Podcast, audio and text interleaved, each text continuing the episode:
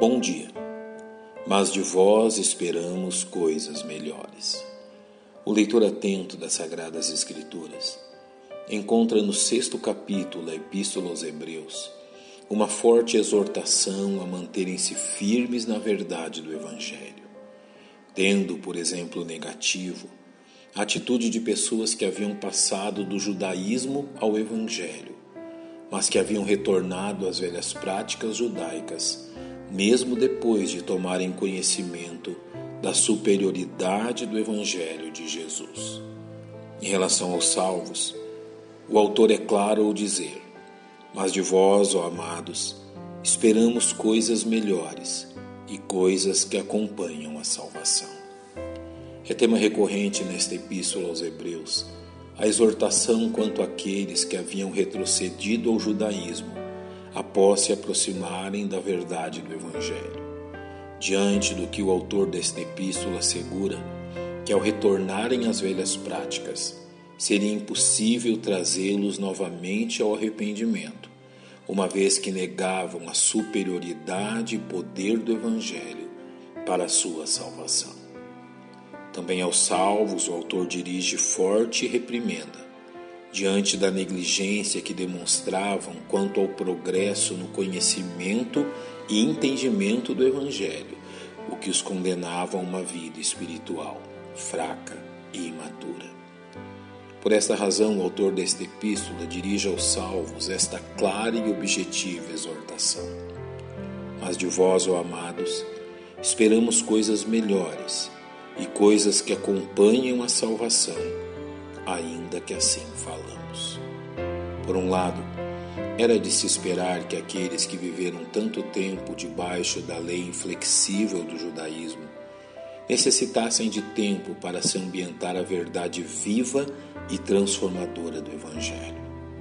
Porém, sua negligência havia passado dos limites da coerência, a ponto do autor lhes dizer: porque devendo já ser mestres pelo tempo, ainda necessitais de que se vos torne a ensinar quais sejam os primeiros rudimentos das palavras de Deus, e vos haveis feito tais que necessitais de leite e não de mantimento sólido.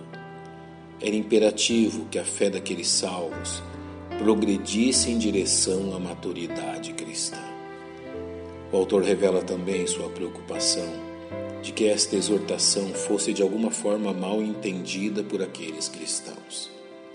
A grande maioria deles havia pago um alto preço ao deixarem o judaísmo, e mesmo que agora demonstrassem certa letargia, já haviam agido com energia e sacrifício quanto à verdade do Evangelho, levando o autor desta epístola a lhes dizer: Porque Deus não é injusto para se esquecer da vossa obra e do trabalho do amor que para com seu nome mostrastes, enquanto servistes aos santos e ainda servis.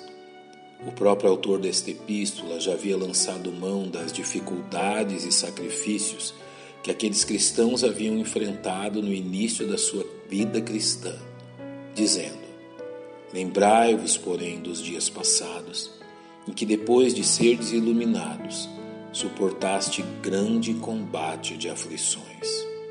Finalmente, o objetivo desta exortação é levar os salvos ao entendimento que não devem descansar em seus feitos passados, de forma que isso lhes impeça de progredirem na vida cristã, indo além do que já alcançaram, mas que aceitem o desafio proposto pelo autor ao dizer: mas desejamos que cada um de vós mostre o mesmo cuidado para a completa certeza da esperança até o fim.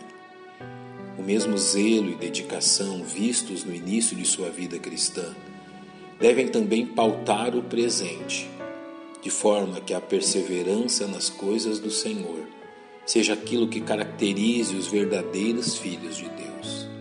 Por fim, o autor desta epístola volta a lhes exortar quanto ao grande mal da negligência espiritual e para o valor de viverem conforme o exemplo daqueles que se mantêm firmes e fiéis a Jesus Cristo. Assim lhes dizendo: para que não vos façais negligentes, mas sejais imitadores do que pela fé e paciência herdam as promessas. Dos salvos, pois, se esperam coisas melhores. Pai, nós te louvamos pela tua exortação e ensino e confiamos em Cristo, nosso Salvador, em nome de quem oramos. Amém. Que Deus os abençoe.